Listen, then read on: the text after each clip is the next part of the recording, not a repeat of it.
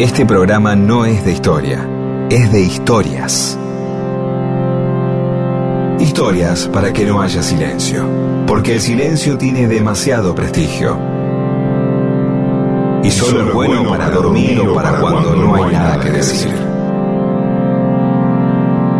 Mundo disperso. Historias de la vida y todo lo demás.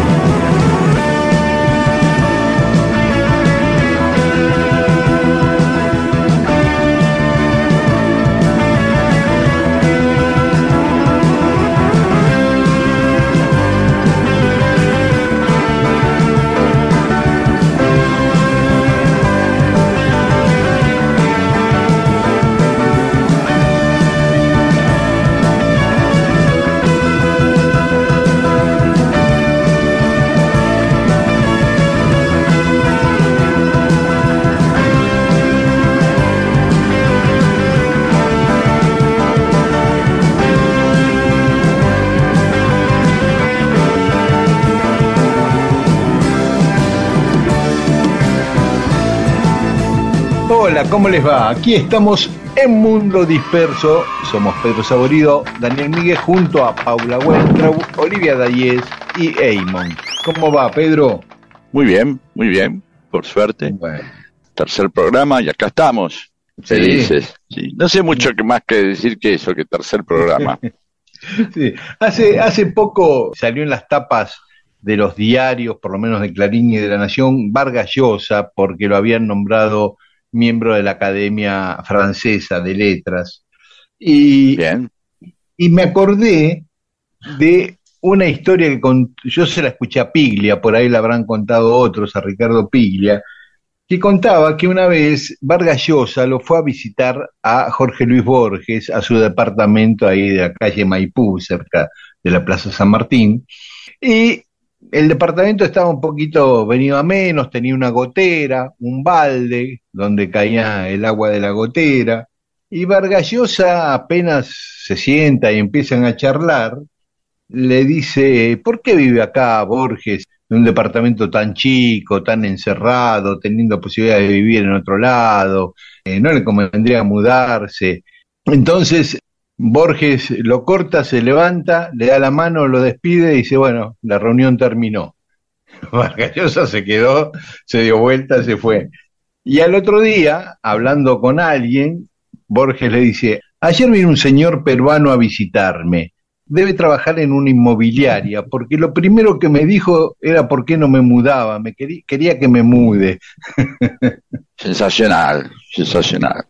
Porque aparte ahí, eh, eh, eh, Borges le, le demuestra algo que era muy propio de él, que era una especie de, de- de situación, eh, digamos, de relación a partir de ciertas caballerosidades que podían cruzarse con alguna ironía, pero siempre con un respeto, ¿no?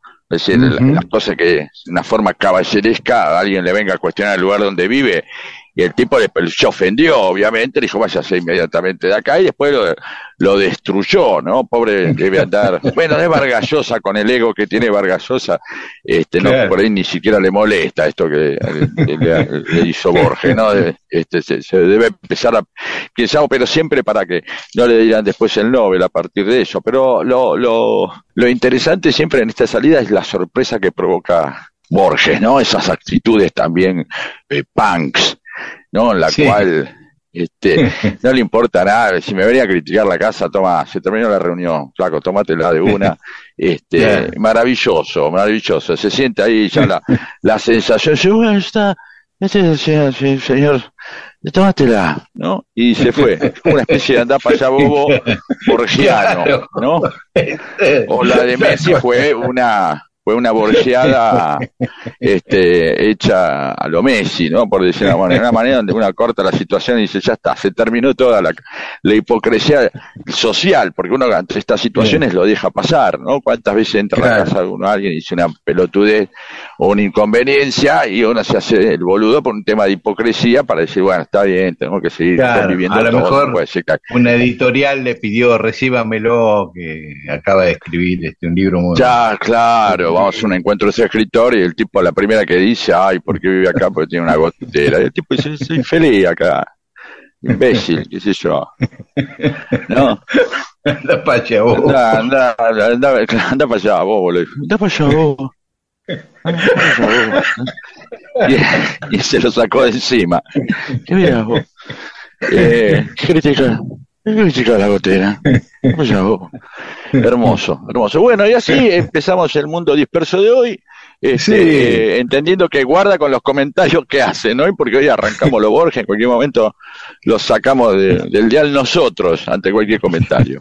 Sí. Y vamos a escuchar algún lugar. tema de cuentos borgianos, ya que estamos. Ah, la banda de Gori. Esto es Mundo Disperso con Daniel Víguez y Pedro Saborido. volverán cada instante, cada lugar, cada ciudad y su nombre, cada sombra, cada luz cada secreto escondido encontrarás. Somos la ausente eternidad y como un río que viene y va,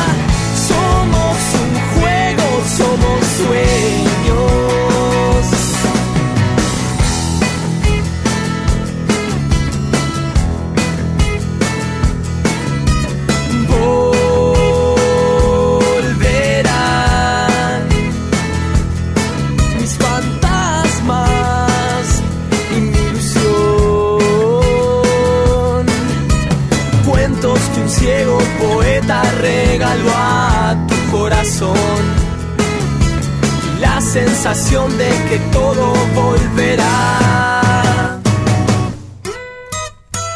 Somos la ausente eternidad y como un río que viene y va, somos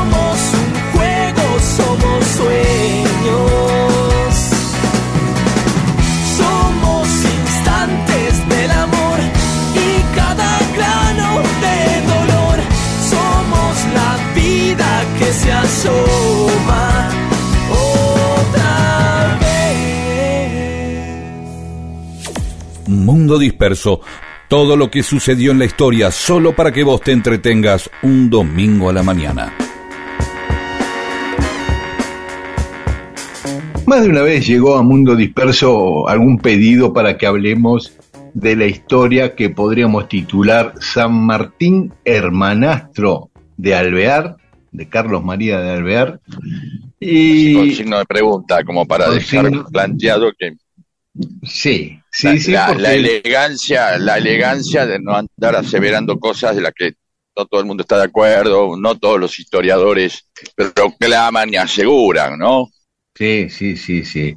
La otra vez habíamos dicho que se había planteado una controversia muy potente hace unos años, y fue a partir del año 2000 cuando el historiador Hugo Chumbita publica una carta de la hija de Carlos María de Alvear, eh, nieta de Diego de Alvear, que dice que su abuelo, Diego, era el padre eh, biológico de San Martín. O sea que San Martín era su tío, dijo esta chica que se llamaba Joaquina Alvear de Arrotea, estaba casada con un señor Arrotea. Esta carta fue escrita por ella en Rosario en enero de 1877. Es más, más que una carta, eran anotaciones que ella iba haciendo en un cuaderno. Entonces, el historiador Chumbita toma esto, eh, le da credibilidad a este texto, junto con que los rasgos de San Martín son morochos, de ojos negros, y esta chica sostenía que su abuelo Diego había engendrado a San Martín junto a una criada de la familia San Martín que se llamaba Rosa Guarú, que era una aborigen. Y el otro punto en el que se sustenta Chumbita es que unos años antes ya había llegado Diego de Alvear a la Argentina. Bien, ese mismo año un montón de historiadores salieron a negar esto, ¿no? E- e- ese mismo año 2000, por ejemplo, se realizó el Congreso San Martiniano, un congreso internacional sobre San Martín, y fue descalificada la versión de, de Chumbita. Como alguna Al- especie de conmebol o de FIFA, ¿no? Sí, De, sí, de historiadores, exactamente. de historiadores de toda Latinoamérica y de pronto dicen, nada que ver, qué sé yo. y- Aparte, tenés un gran problema. Primero lo encumbrás a Chumbita. Ujú. Ya todos dicen, uy, este, estamos en el Congreso San Martiniano, este vino nos deja en offside a todos, ¿o no? Sí, Y la, o- y, y la otra es que hay que revisar todo para atrás de nuevo, hay que reescribir todo. claro. Entonces, digamos, sin que esto decida decir esta tesis conspiranoide que, que estoy planteando, es un lío cambiar todo, te descalificó todo, te lo puso al tipo medio bastardo y lo más intenso es que eh, como Carlos María de Alvear eh, un- fue un enemigo de San Martín, ¿no? Eh, ya pone el plano de los hermanastros, lo lleva a un plano dramático de, de un semicaín y Abel. Claro. Si yo agarro, le pego a un tipo, mato a un tipo, no pasa nada. Bueno, si un tipo mata y es el hermano, ya está en Caín y Abel, eh, es el hermano. Por- porque la palabra hermano tiene una connotación muy fuerte. Claro. A veces es más que amigo y a veces es más que. Y a ¿Viste? No, porque viste uno dice, es un amigo y te dice, no, es un hermano, es una hermana de la vida. Entonces, claro, ahí habíamos dicho, de pronto van estos tipos y dicen, no, nada que ver, chumbita, Claro. Chumbita, vos Eh, decís que eh, no, Diego te, no la se relacionó con una chica guaraní, engendró un nene y eh, Alvear le pidió a los padres de San Martín, a Gregoria. Matorras y a Juan de San Martín, eh, háganse cargo Claro. ustedes de criar al niño. Bueno, y que dice además que Alvear estaba en el territorio argentino desde 1774, cuatro años antes de que naciera San Martín. Ahora bien, distintos historiadores van desmembrando cada cosa y le van refutando a Chumbita, ¿no es cierto? Por ejemplo, eh, Joaquina Alvear, la nieta de Diego de Alvear, que dice que San Martín es su tío, en el año 1877, ese mismo año, su marido, Agustín Arrotea, había pedido a la justicia que lo designaran curador de su cónyuge por su incapacidad mental, porque estaba inhabilitada para realizar actos civiles porque tenía demencia. Entonces inicia un proceso judicial donde efectivamente la declaran demente a Joaquina. Oh, Ese mismo año que escribió en su cuaderno que era sobrina de San Martín. Por ejemplo, algunas de las frases de los peritos que la revisaron los médicos. Sus palabras son dichas lentamente y en un tono declamatorio, tomando su rostro una expresión de fijeza notable. Dice, en sus cuadernos, además de San Martín, escribe con familiaridad del Papa Pío IX y de Adolf Thiers, que era el primer ministro de Francia en ese momento. En todos estos escritos se puede notar que hay una exaltación de la imaginación que llega hasta constituir un estado morboso. Bueno, ese claro, le, mismo le van, año- le van poniendo otros datos en la carta, ¿no? Como que indican. Eh, yo también Claro. crucé los Andes, Sí. ayer me fui volando, me fui, pegué un aleteo, corrí, me fui hasta Montevideo. Es, es interesante la descripción que hacen de la forma, ¿no? Como que habla despacio y fijando, agarrándose la cara, como un personaje de Gasalla, ¿no? San Martín es mi tío y el Papa Pío no, ayer vino a casa, ¿no? Eh, y a partir de ahí desarmar la posibilidad de suponer que esta tipa podía decir algo este, cierto. Lo que pasa que es interesante, ¿no? Dos enemigos que también siendo hermanastros, uno, uno, a uno le llama la atención, ¿no? Sí, sí, claro. Los médicos dicen además que ella cree haber oído voces extrañas y en otras Sí. ocasiones dice haber tenido apariciones, dice Joaquín. Un remis. Un re- un remis que llegó de Venezuela cuando aún no se existían los remises, ¿no? Llegó un remis de Bolívar. Claro. Me trajo Bolívar, me mandó una faina. Dice que algún día muchos de sus descendientes vendrán a vivir acá. Ya anticipaba cosas. Sí. Y entonces, bueno, ya No, está. y, y finalmente el informe, digo, para terminar el informe de los médicos, que dice que finalmente se revela su monomanía erótica, que la hace buscar Epa. obsesivamente contactarse con el hombre que la desvela, sin advertir que ello podía afectar hasta el honor, y sin recordar que esta persona está ausente, lo que no debía ignorar por los repetidos avisos que recibe y por la lectura de los periódicos que tiene a su alcance. Por ejemplo, quería, le escribía a Sarmiento que quería estar con él y cosas así, ¿viste? Bueno.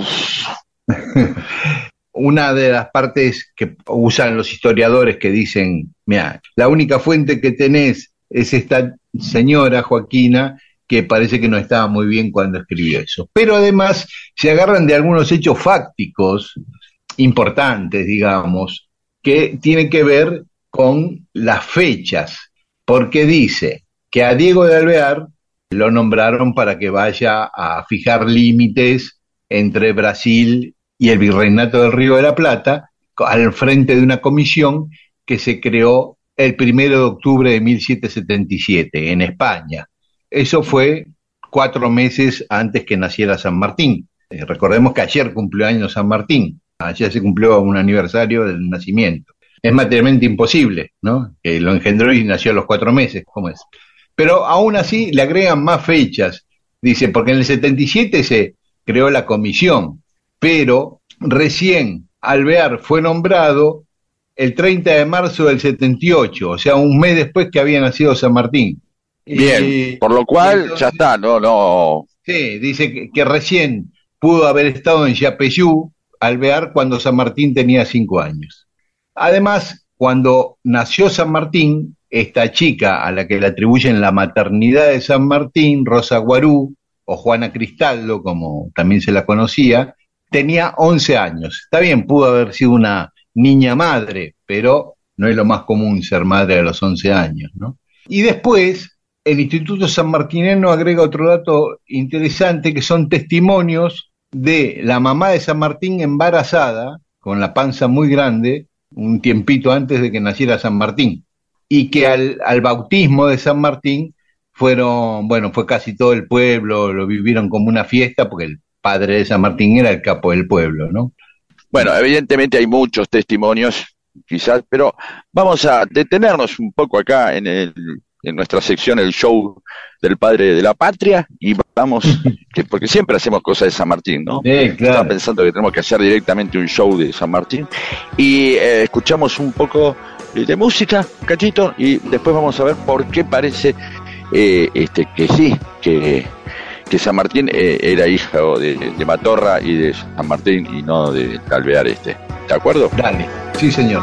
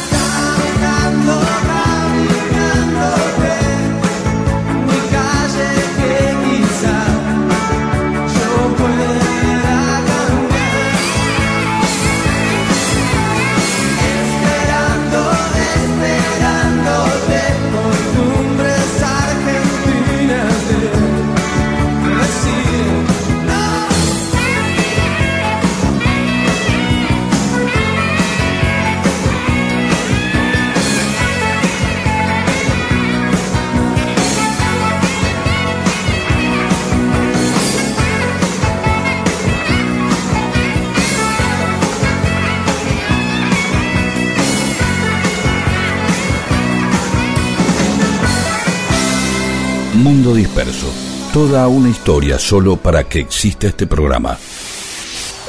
Recalculando.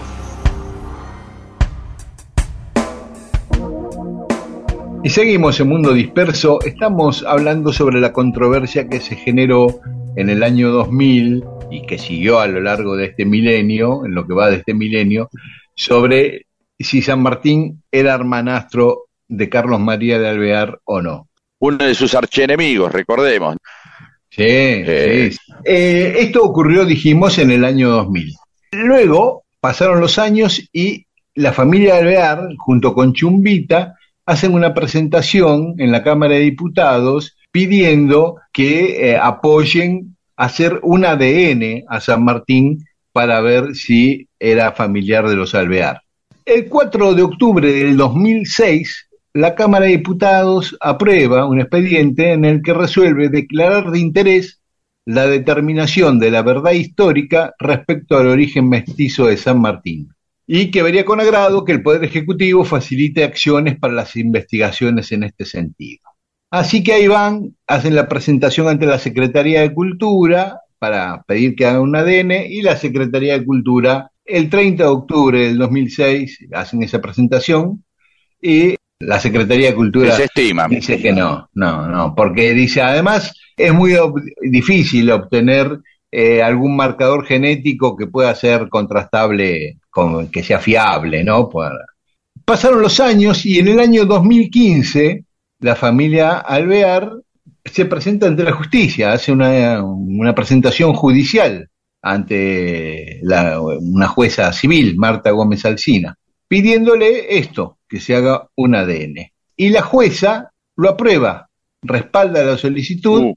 y ordena que se le haga un ADN a los restos de San Martín. El Ministerio de Cultura de la Nación y el Instituto Nacional San Martiniano apelaron la decisión y el expediente pasó a la Cámara, a la Cámara Civil.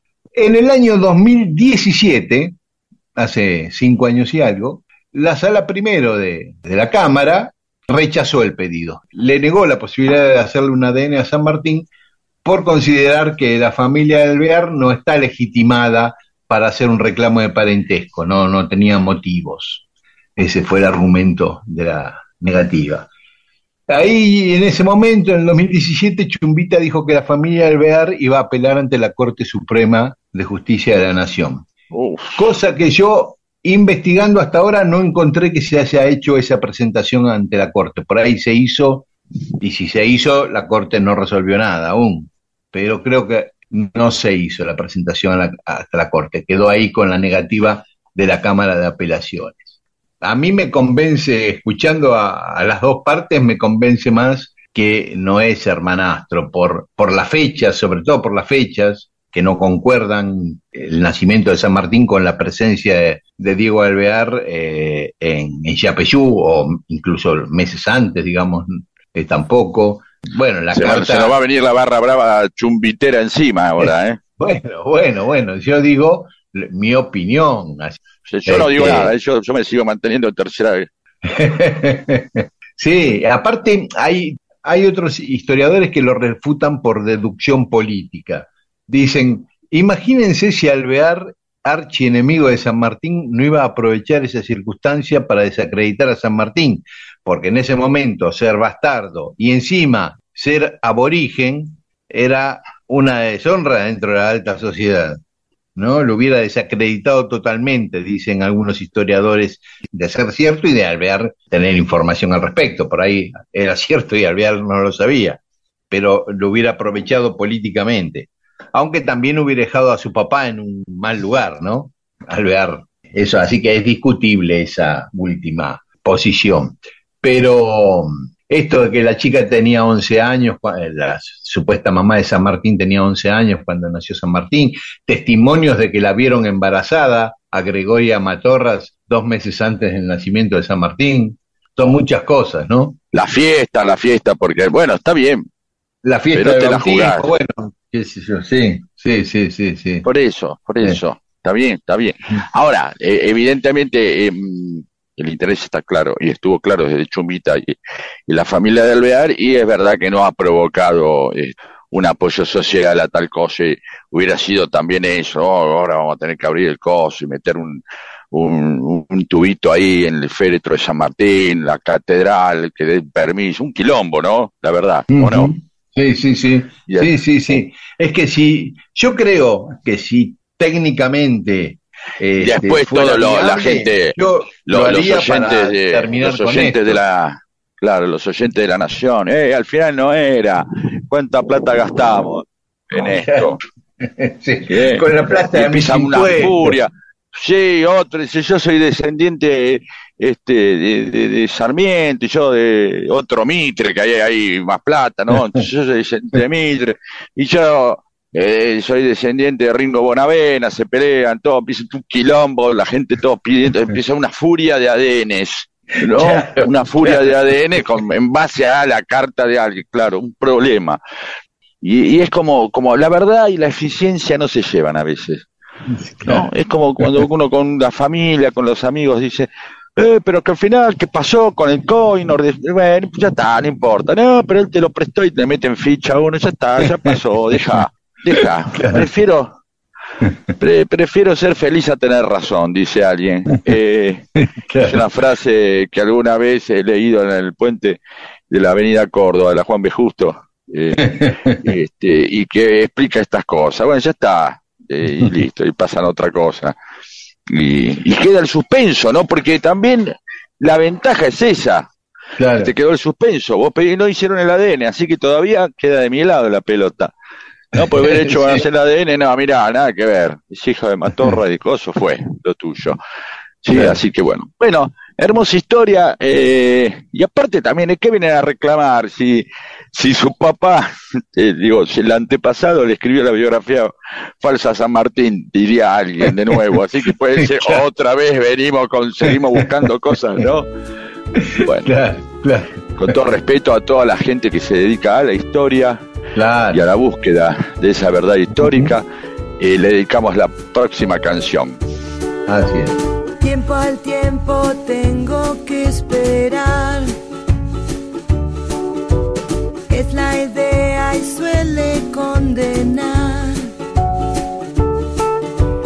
Tu mirada vuelve a penetrar mis pupilas lejanas.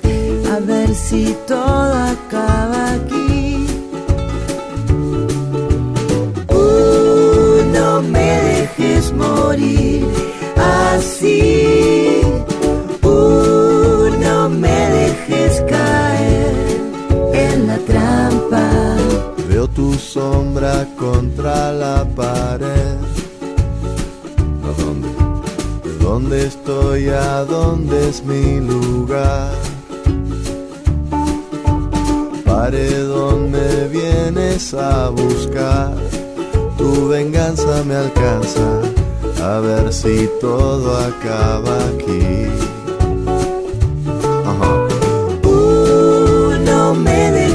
Morir así. Uh, no me dejes caer en la trampa.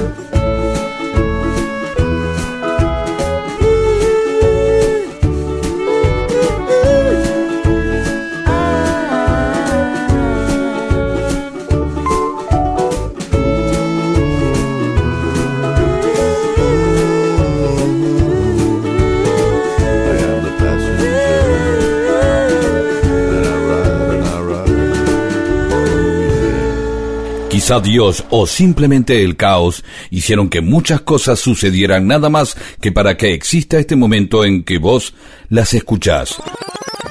Mundo Disperso, con Daniel Míguez y Pedro Saborido.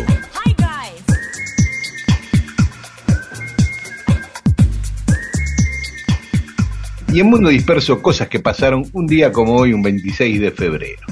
En 1815, Napoleón se escapó de la isla de Elba y pudo así volver a Francia y retomar el gobierno, que fue el famoso gobierno de los 100 días. Después ya vino Waterloo y capotó definitivamente. Una experiencia camp- tipo cámpora, por decirlo de alguna manera, ¿no? Claro, claro, sí, sí, sí, sí. Pero él creía que, iba a ser más de- fácil. De esta, de, de esta época es donde aparece el, es- ese, ese relato emblemático del cambio de, de titulares de la prensa según Exacto. el acerca- Sí, Es, Sí, es es un ahí- clásico, ¿no? Eh, Es un clásico. A medida que se iba acercando a París, cuando desembarca, eh, desembarcó el tirano y cuando llega, llegó, arribó a París el majestuoso general. Sí, sí, los diarios iban cambiando, suavizándose de las críticas hasta los elogios a medida que se iba acercando a París y cada vez se le iba sumando más gente y iba creciendo su ejército. nunca sabremos si es cierto eso, ¿no? Mira, Eh, yo no si lo, eh, digamos, no, no leí los diarios, pero sí, este, los historiadores que lo leyeron dicen que fue así, claro.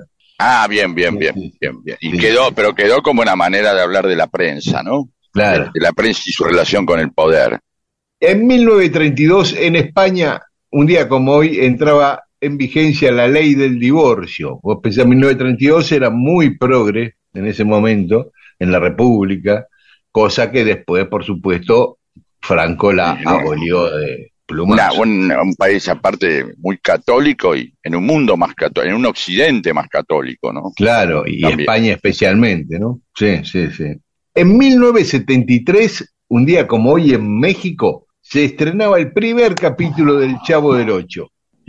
Que aparte siempre eh, Gómez Bolaños recalca que mm, fue la primera vez que la pegó que ya tenía 40 años. Él siempre lo pone como algo de que, bueno, siempre hay que insistir, que uno no, a veces no la pega de entrada y que su primera, su- la primera cosa que invoca la invoca a los 40 años.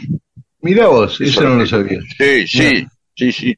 Siempre lo recalcan en charlas, ahí aparecen esas cosas de Instagram medias de, de darle pulenta a la gente que dice, bueno, hay que seguir insistiendo, no crean que es fácil. Yo, con el Chapulín y cosas, yo eso arranqué, ya tenía 40 años, ya la había laburado mucho, era como, era más bien guionista, de ahí, de ahí el sobrenombre de, de Chespirito, que es por Shakespeare Ito, un pequeño Shakespeare, ¿no? Claro. Eh, de ahí viene el Chespirito, que lo debe Sí. saber todo el mundo, pero bueno, es eso. No, eso, eso lo había escuchado, pero no hace mucho tampoco lo escuché. Creo que me lo habías contado vos una vez. No, no, no, no es que Ah, tan- bueno. tan- es tan famoso. En este mundo, así es el mundo disperso, no sabemos cuándo Claro. tuvimos una data, cuándo no, si lo dijimos o no. Son, son, son saberes gaseosos, ¿no? Como que o, líquidos van, vienen, bien. Y entonces, ¿qué Sí. más? En 1984, Thriller, la canción de Michael Jackson, se convierte Sí. en número uno y fue al, después, luego el disco más vendido de la historia, 70 millones de discos vendió.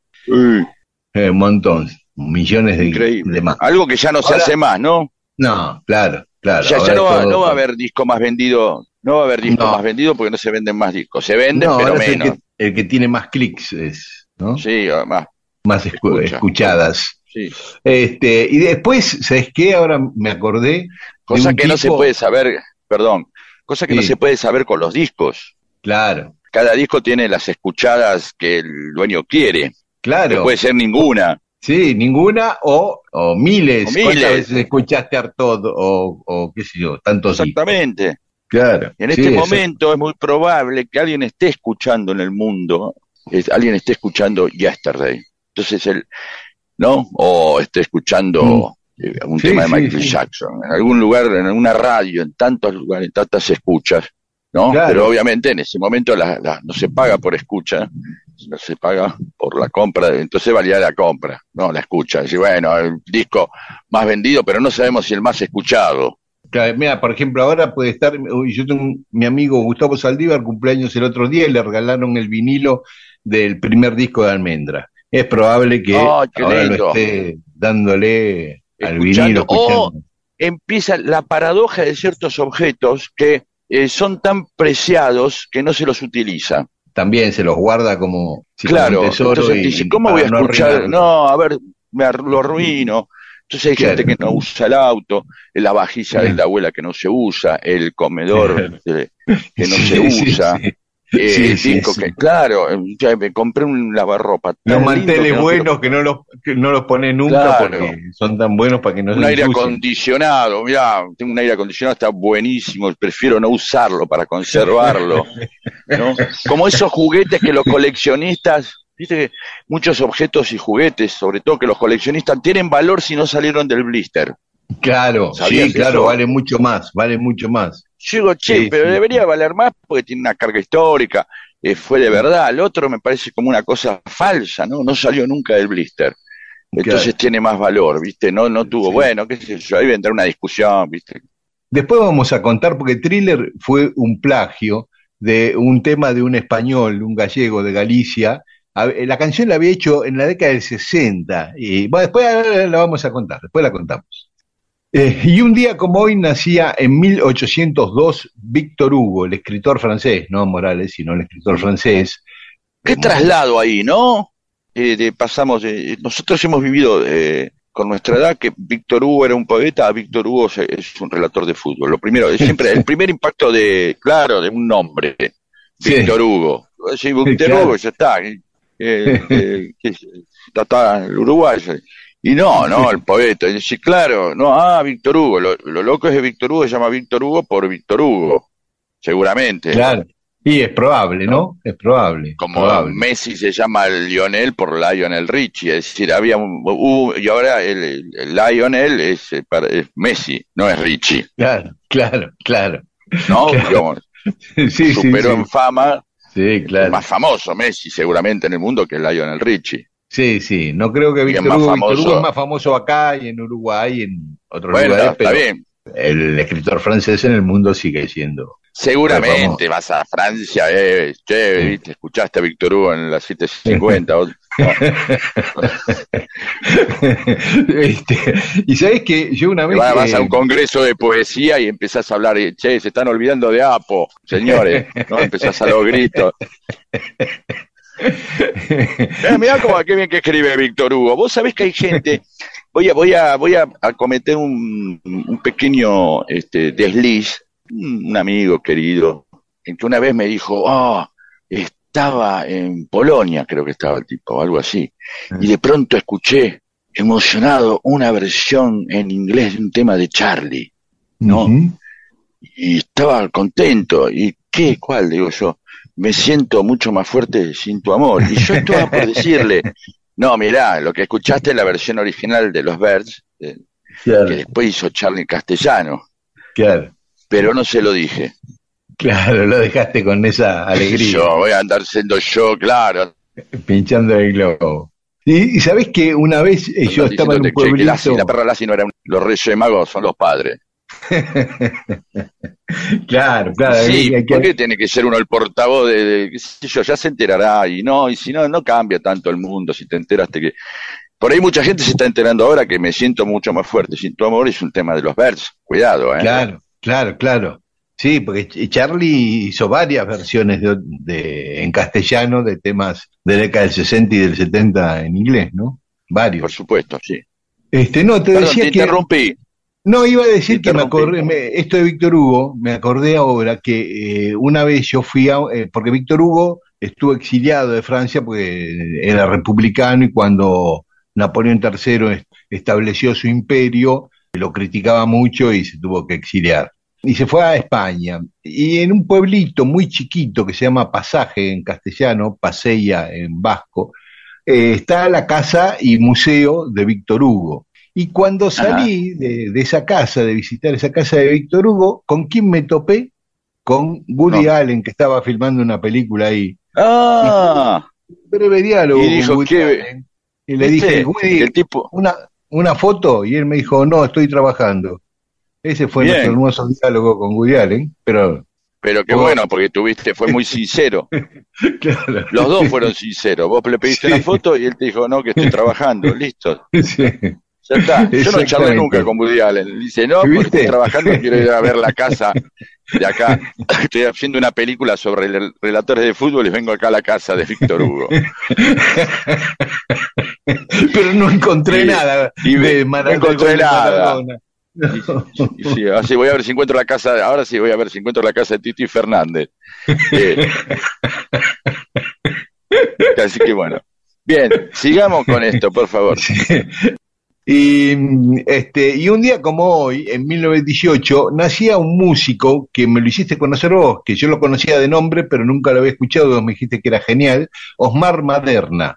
Ah, Este. tan- eso, mi mamá era, le gustaba mucho Mar Maderna. Que murió muy Claro, joven, a los veintipico de años, piloteando un avión ahí que había salido desde Seiza, eh, desde, no desde el aeropuerto, sino de un campo de aviación ahí en Tristán Suárez en realidad, y se cayó en Lomas de Zamora el avión y murió. Sí, recordemos que esa- 1951. se la pegó contra otro, ¿no? Sí, sí, claro, iban, exactamente, iban dos Iban dos boludeando. Boludeando dos y se chocaron entre sí en el aire, haciendo piruetas, y se vinieron abajo ahí cerca del Parque de Lomas. Así que mm, tenía 32 años Maderna cuando murió.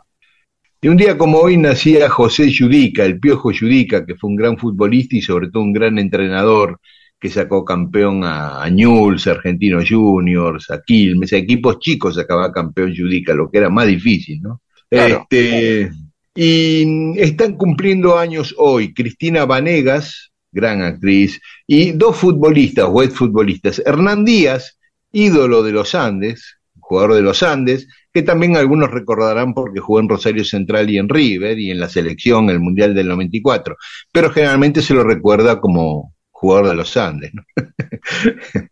y Navarro Montoya, el mono Navarro Montoya también está cumpliendo años. Así que les mandamos un saludo a todos ellos y hoy es el Día Mundial del Pistacho. Andás a ver por qué, pero bueno, a todos los que les gusta el pistacho, les mandamos Y el un helado. El helado de pistacho. Qué lindo. Aparte de, Pio- yo estaba pensando que Piojo, viste, por un lado es una, eh, es, eh, remite a dos cosas, no remite a- al Piojo medio asqueroso, el Piojo de los pibes, pero alguien chiquitito, ¿no? Claro, que siempre, Ah. y, y- y- y por lo tanto cariñoso, es un piojo, y a los chicos también, se Sí. pueden decir piojos también, piojos y piojitos. Sí. ¿Puede haber un jardín de infante que se llame piojos y piojitos? Mm, no sé, porque justo es el, el jardín de Claro. infante donde se meten todos los piojos. Pero de- Claro. creo que sí hay un, un cancionero infantil o una banda de, de- de canciones infantiles que si no se llamaba así, hizo un disco o un espectáculo que se llamaba así, sí, eh, piojos y piojitos. Y Era pistacho lindo. también, eh, me, me parece que sería lindo.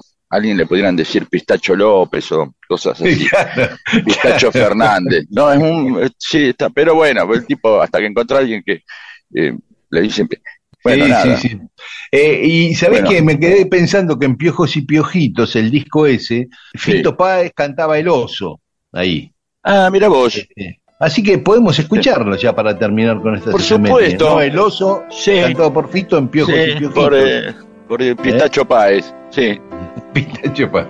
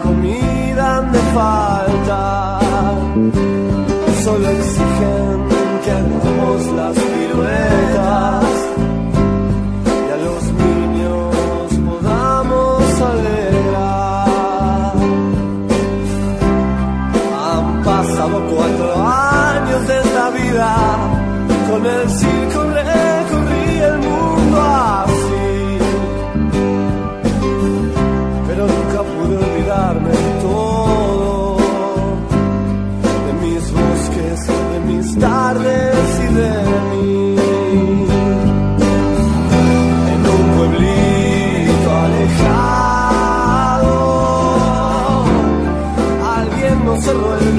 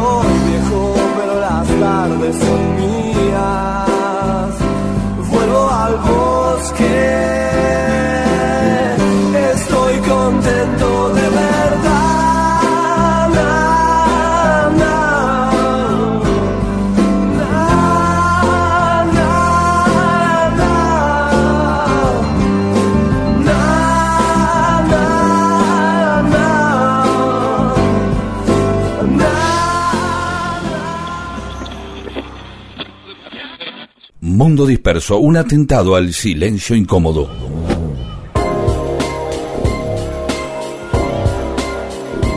En Mundo Disperso vamos a hablar de Juan Bautista Azopardo, un corsario maltés, había nacido en la isla de Malta en 1772, que terminó trabajando para el gobierno argentino.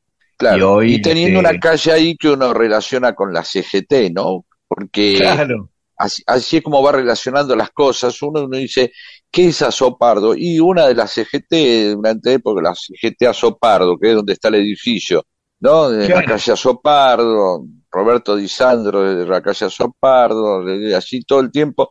Entonces, eh, lo que fue una persona, que obviamente por alguna razón tiene calle, se lo ha homenajeado con una calle, resulta que se convierte en otro, tiene otro significado para nuestra vida. Pero ahora vamos a ver. Tantas veces escuchamos hablar de la calle. la Azopardo. Claro, Claro. a ver, ya que tantas veces escuchamos hablar del edificio de la calle Azopardo, vamos a ver quién era Azopardo. Que no es una Bueno. calle, perdón, que no es una calle que se, se vea mucho en otros lugares, ¿eh? Ahí está en No. Buenos Aires, pero no sé en cuántos otros lugares yo. Mira que yo viajé mucho en muchas ciudades de la Argentina, casi nunca veo calle Azopardo, así como siempre ves. 9 de julio, Mitre, San Martín, Sarmiento, todas esas se repite, Moreno, todo eso hay en todos lados.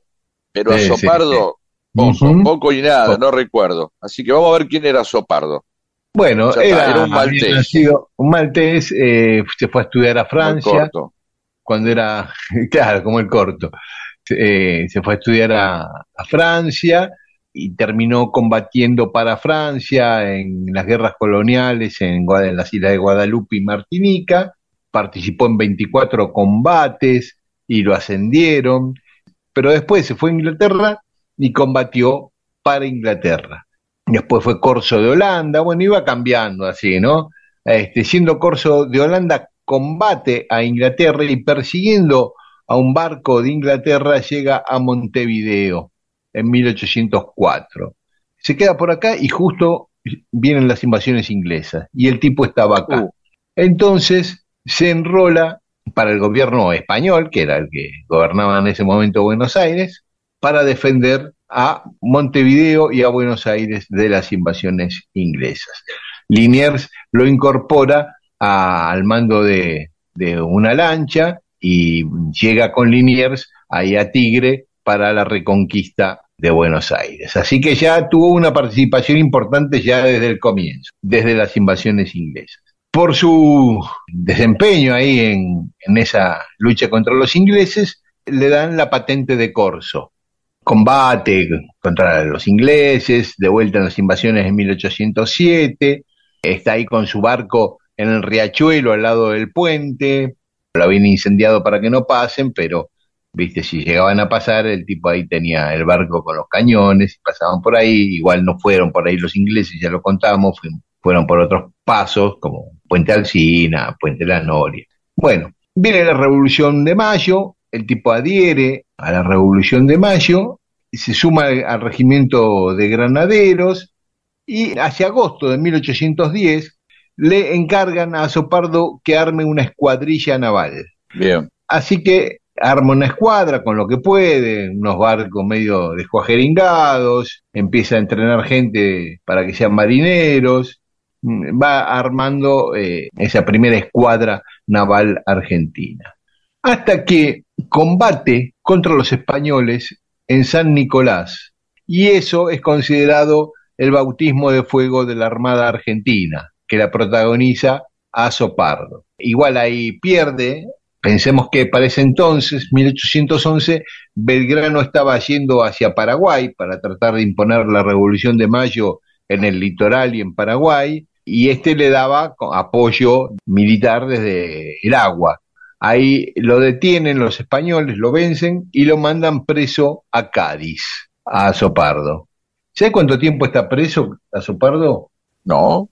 Diez años. Diez años preso primero en Cádiz, en unas cárceles horribles, ¿no? Eh, él cuenta que estuvo en una construcción de piedra siniestra, que en pleamar quedaba incomunicado con la ciudad porque era batido por las olas el edificio y estaba siempre la celda mojada porque el agua socavaba la roca, Bueno, eran unas condiciones espantosas. Pero no obstante eso, el gobierno argentino trataba de liberarlo, le mandaba guita para que pueda sobrevivir ahí en la cárcel, no, no lo dejaron colgado allá, pero igual la pasaba muy mal. En un momento el gobierno español endurece aún más la situación y lo manda a Ceuta, la ciudad española que queda en África, en Marruecos, a una cárcel aún peor. Así que entre Cádiz y Ceuta, en Marruecos, estuvo 10 años en Cana, hasta 1820, cuando ¿Qué se produce ahí?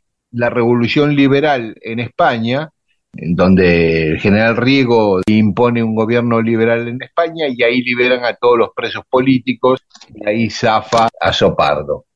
Y se viene directamente para Buenos Aires, en un barco inglés que toma en Cádiz, se viene para Buenos Aires.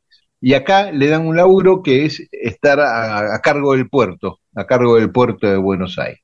Y bueno, es un trabajo un poquito burocrático, si se quiere, no, no, ya no aparece con grandes logros en la historia argentina. Yo me lo volví a topar leyendo sobre San Martín cuando San Martín se, habíamos contado que había venido un vicario eh, apostólico enviado por el Papa cuando era Sí. estaba gobernando Rivadavia, que vino acompañado por un ayudante que después fue el Papa Pío IX. Este Azopardo es el que va a recibir a estos enviados del Papa al barco y como jefe de- del puerto los va a recibir. Ahí vuelve a aparecer Azopardo en un rol secundario en esta historia. Sigue unos años trabajando ahí hasta que cuando se produce la guerra con Brasil lo vuelven a convocar, vuelven a apelar a sus conocimientos militares en el mar y pelea contra los brasileños. Pero ahí se produce un episodio bastante desagradable porque él tenía un barco dentro de la escuadra que comandaba el almirante Brown, Guillermo Brown. Perdemos esa batalla ahí cerca de Colonia, en Uruguay, y el almirante Brown dice que perdimos por culpa de los otros almirantes de, que no le obedecieron, entre ellos a Sopardo, y pide que se, Ah, les haga, que se les haga un juicio. Los acusó de cobardes, de rehuir al combate, cosa que después en el juicio se probó que no era así. Es más, los bombardearon al barco Azopardo y eh, no, no fue así como dijo Brown. Muchos historiadores dicen que Brown se quiso es como un DT que dice que los jugadores, que no fue culpa de él, sino de los jugadores, este, Sí, más sí, o menos, sí. algo así. Este, pero igual se formó un consejo de guerra, pero los absolvieron a todos. Después de ahí quedó mal, enojado por, por esa acusación que él decía que era infame, bueno, muy enojado con el almirante Brown, este, y se retiró. Se retiró y se fue a vivir con su esposa y su hijo en una casa que tenía en, en Corrientes y Cerrito. Ahora es en pleno, era atrás de la iglesia de San Nicolás y ahora es pleno centro, sí, sí, sí. Y murió ahí, murió de viejo en Buenos Aires, retirado, muy lejos de Malta, muy lejos de la fortuna que tenían sus padres cuando él había nacido, era hijo de millonarios, murió el 23 de octubre de 1848. Esa fue la historia de Azopardo, un maltés corsario de varios países y que fue pionero de la Armada Argentina en la Revolución de Mayo y en los días posteriores a la Revolución, y que por esa acción estuvo en cárceles inmundas 10 años preso. Monto disperso. Canto todo lo que creo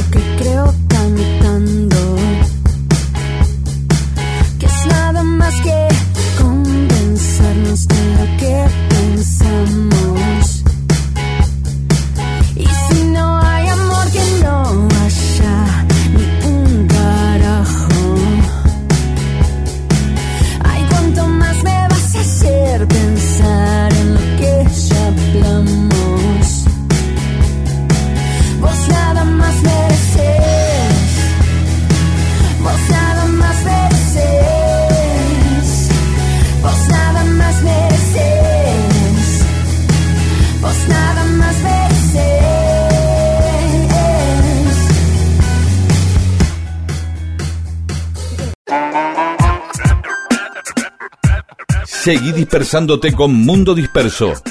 Miles de historias que no le importan a nadie. O sí, con Daniel Víguez y Pedro Saborido.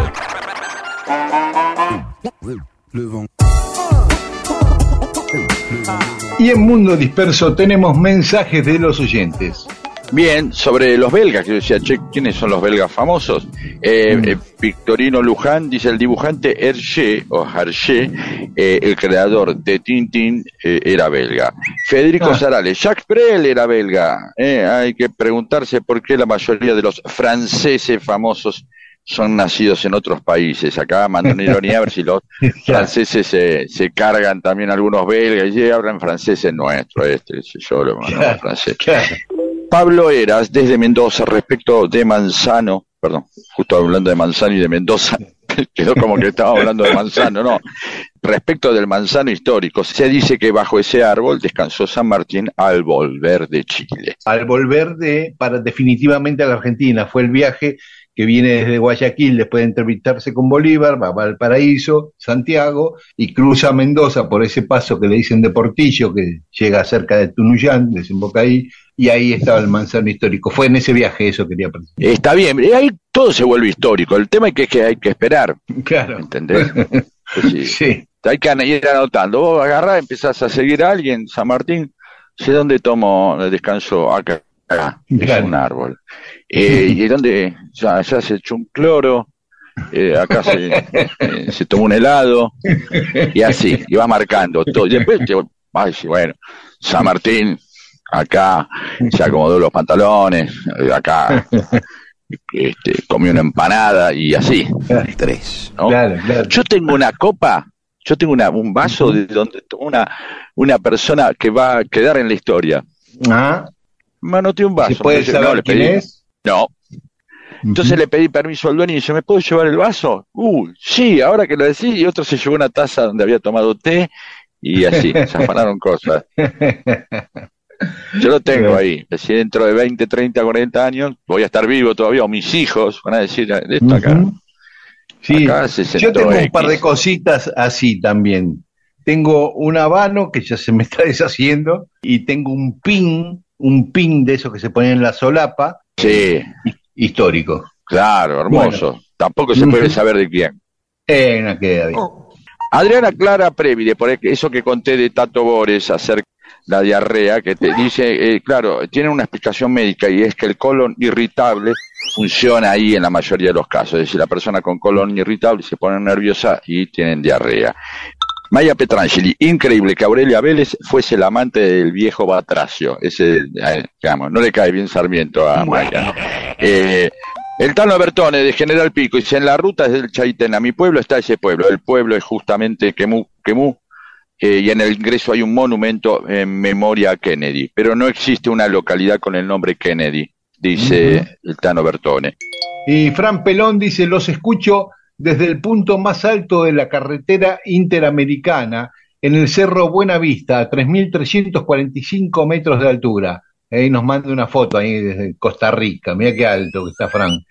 Eh, Félix Requejo dice, el físico al que le estamos debiendo el barrilete de Franklin, Por dice, supuesto. "Exce- excelente el último libro de Pedro. Lo leímos junto a mi pareja en voz alta en la playa, a veces sumando a mi hija, y ya lo regalamos dos veces en un mes a los amigues. ¿eh? Así que felicitaciones. así a que es Pedro. hora de que hagamos, claro, es hora de que Pedro haga la historia de no, no voy a hacer la historia del parrayo de Franklin. Eh, Félix, vamos a esperar dos o tres libros más que leas. No, y pues, menos después que te elogia porque parece un soborno, sino. Claro, claro. Bueno, vamos a ver. Eh, Si manda dos historias antes, le- la tercera es la del. Ya que está ahí en Berizo, Félix. Roberto Canepa, todo en su medida y armoniosamente, habías dicho vos, Pedro, y dice, es una frase célebre de Juan Domingo Epicurón, filósofo general de Grecia.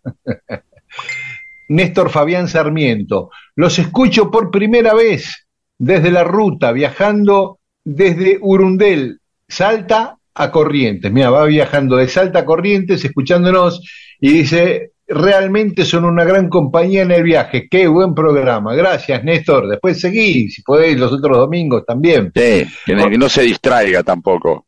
No, no, mira la No ruta. queremos provocar accidentes. Mirá, Sí. fija bien.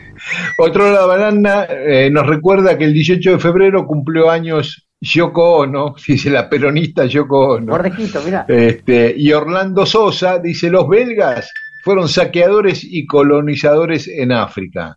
Sí, como tantos otros países europeos. Mundo disperso.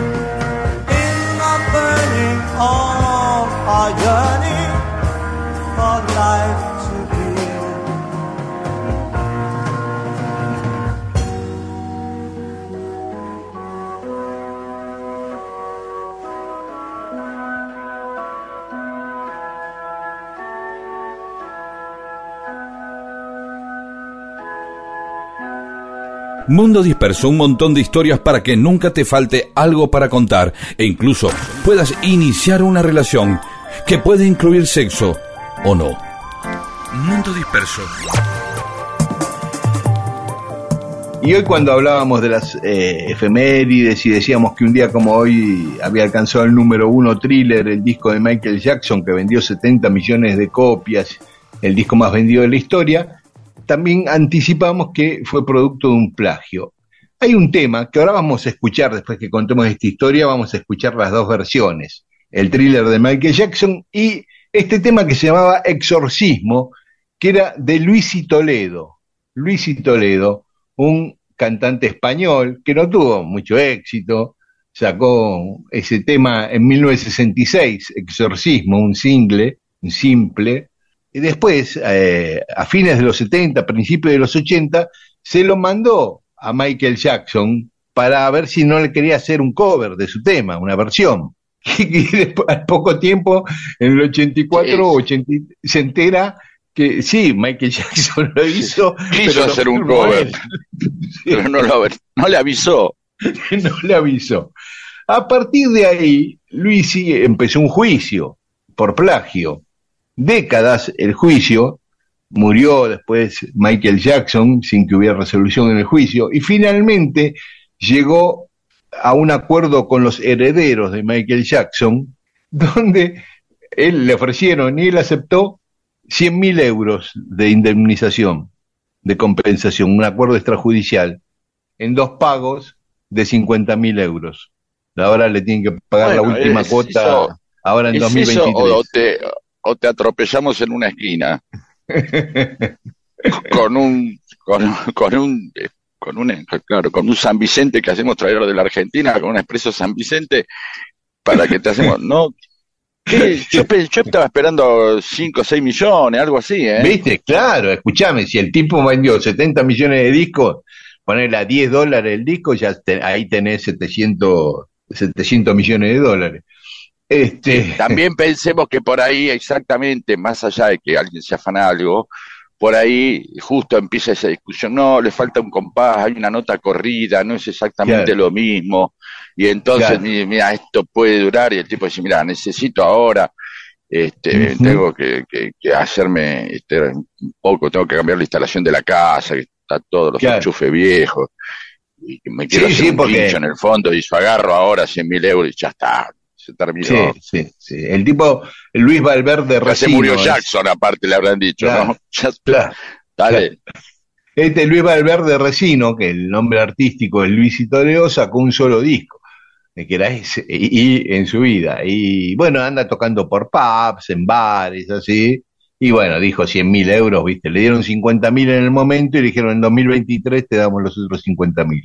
Así que está esperando eso. Y mientras tanto, y mientras tanto, es el verdadero autor de thriller. Cuenta eso y no sé si hace más guita con eso.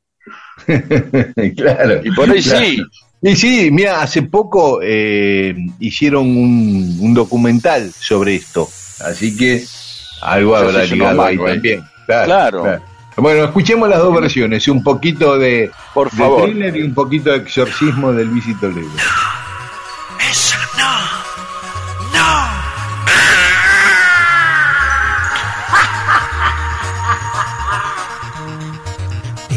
Extraños sueños que me vienen, que me vienen en la noche. Extraños sueños que se van, que se van por la mañana. Son pesadillas que me quitan, me quitan la vida. Son pesadillas pervierten, pervierten mi alma. Y es que soñaba que vendía mi alma al diablo. Y es que soñaba que no era dueño de mi vida. Que tan solo era un conquistador de almas pervertidas, de mentes pervertidas.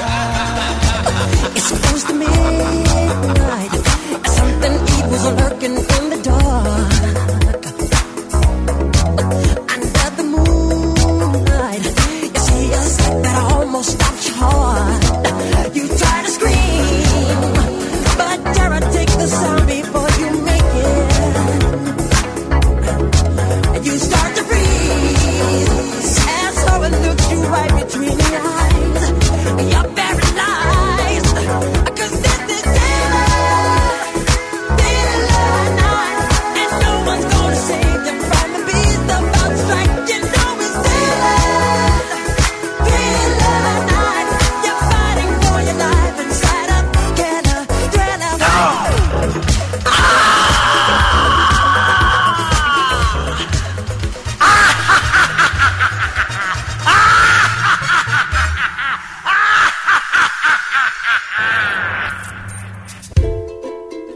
Para fiestas, cumpleaños, encuentros en la puerta del colegio y en cualquier ocasión en la que hay que comunicarse con otra persona, existe Mundo Disperso, el programa que provee historias que unen a la gente y la hacen más buena, porque se comunican entre sí.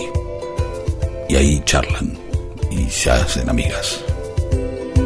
Esto es Mundo Disperso, con Daniel Víguez y Pedro Saborido.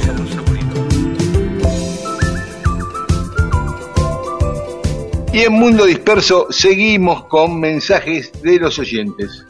Rosario Martínez dice que, eh, ya que hablamos de Juana la Loca, que se hicieron muchas películas y muchas novelas sobre Juana la Loca. Eh, Mira, hoy justo Nicolás Arredondo dice, generalmente eh, está el tema dando vueltas, ¿eh?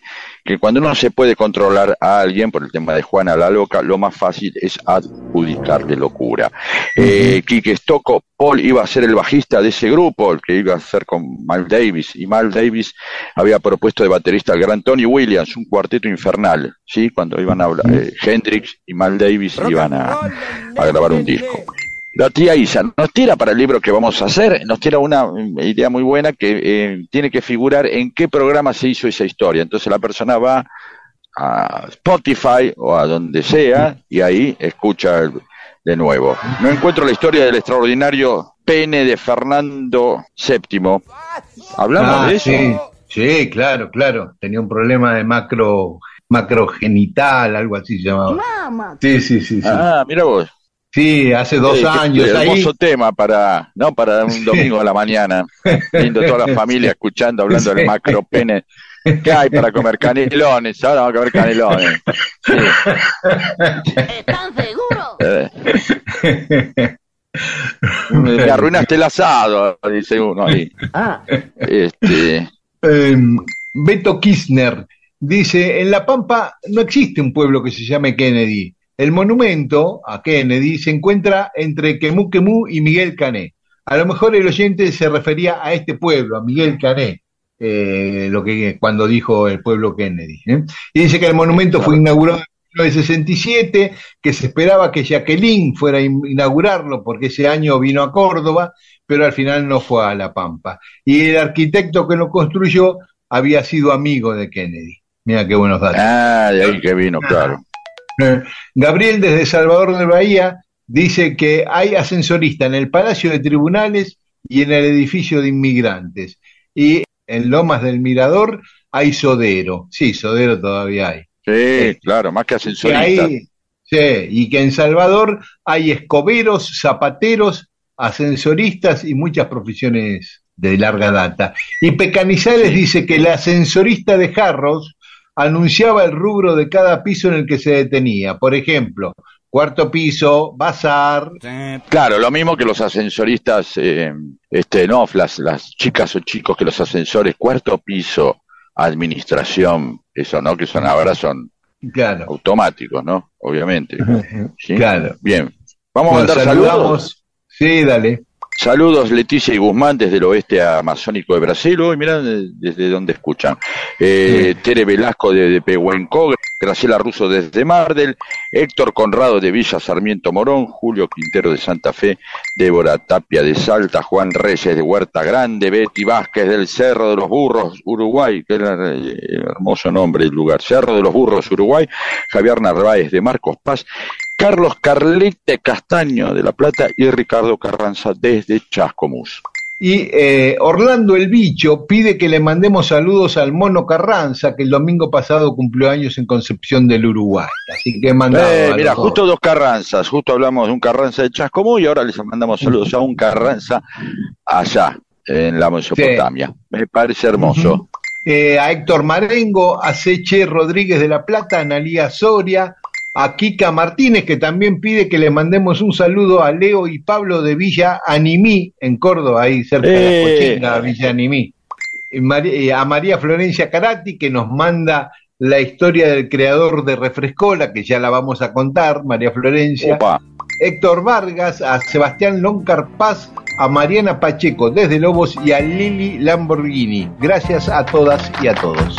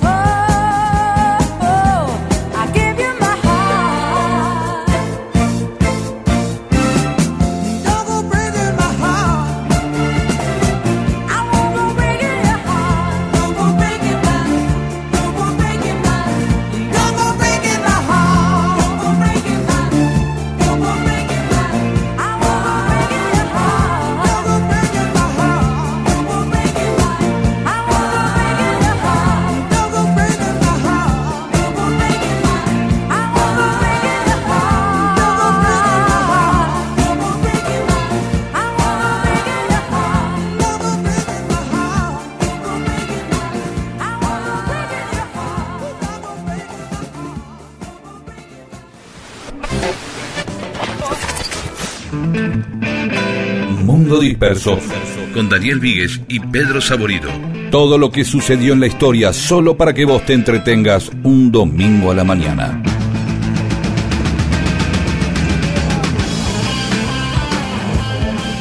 Y entramos en el último tramo de Mundo Disperso de hoy. El domingo pasado, Pedro, habías comentado que antes los partidos no se definían por penales en los mundiales, sino que se jugaba otro partido hasta que se desempatara. ¿no? Eso pasó alguna vez, ¿no? Sí, sí, sí, sí.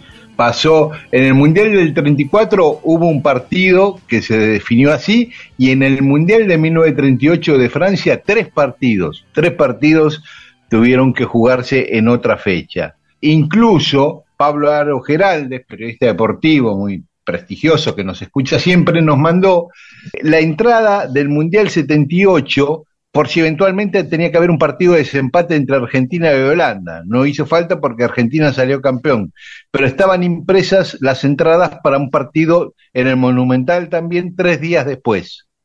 Recién, en el Mundial de 1982, la FIFA determina que los partidos se tienen que definir por 30 minutos de alargue y penales, que el primero fue Francia-Alemania, que había terminado 3 a 3 en el Mundial de España, en el 82.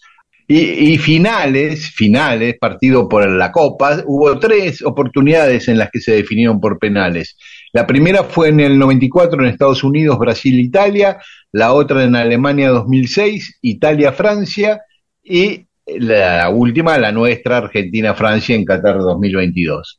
Y acá en Argentina muchas ya veces... se está poniendo, ya se está haciendo seguido como para que la verdad pensemos en otro partido, sinceramente. Sí, sí, sí. No está bien, no es justo. Ter- terminar un- un- una cosa así, casi como, bueno, que embocar adentro de un arco, después de todo lo que se jugó, no me parece justo, perdón, ¿eh? Sí, además, Argentina, la selección juvenil argentina salió dos veces campeón sudamericano en la década del 60 por moneda, por revolear la moneda, por cara o seca. No, peor Sí. todavía. Peor todavía. Sí, sí, sí, sí, sí, sí. Y otra cosa curiosa, ya para terminar, que antes eh, los penales los pateaba el mismo jugador cuando se definía por penales.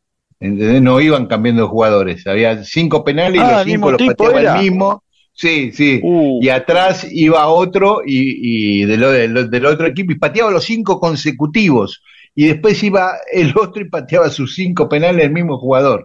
Eso en la década del 60. Eh, después acá no, en la Argentina la primera vez por el campeonato de primera división que se definió por penales fue la semifinal del campeonato del 71 entre San Lorenzo e Independiente. Me acuerdo de haberlo estado escuchando por la radio siendo niño yo, que terminaron 2 a 2 y ganó San Lorenzo 7 a 6 por, por penales. Y- también hubo, hubo, hubo un campeonato que no se podía empatar, ¿te acordás?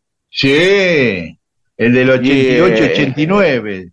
Claro, y me acuerdo de un argentino Junior Racing que no sé si se patearon 25 penales, no terminaban más. 44 penales se patearon en el Argentino Junior Racing. ¡No! 44 penales. Estuvieron 45 minutos pateando penales, o 50 minutos pateando penales. Sí, sí, sí. sí, 44 penales, increíble. Sí, sí, sí, tremendo, tremendo. Así que bueno, ganó Argentinos ese partido por penales. Sí, sí, sí. Bueno, eso nada más. Como habías dejado ahí el tema. está, se está deshaciendo el tema de los penales, no hay más que decir después de decir que Sí, un partido claro. con 44 penales, nos tenemos que ir. Sí, claro. Chao, hasta el domingo que viene nos vamos a encontrar de vuelta en Radio Nacional AM870 a las 12. Y si nos quieren No escuchar... nos olvidemos que co- con. Pa- Paula, perdón, no nos olvidemos con Paula Wentrop, con Olivia Dayes y con Eamon, que no nos olvidemos. Por ¿eh? no, no, ya. Y esta noche, esta medianoche, estamos en FM Rock 93.7. Chao, hasta el domingo.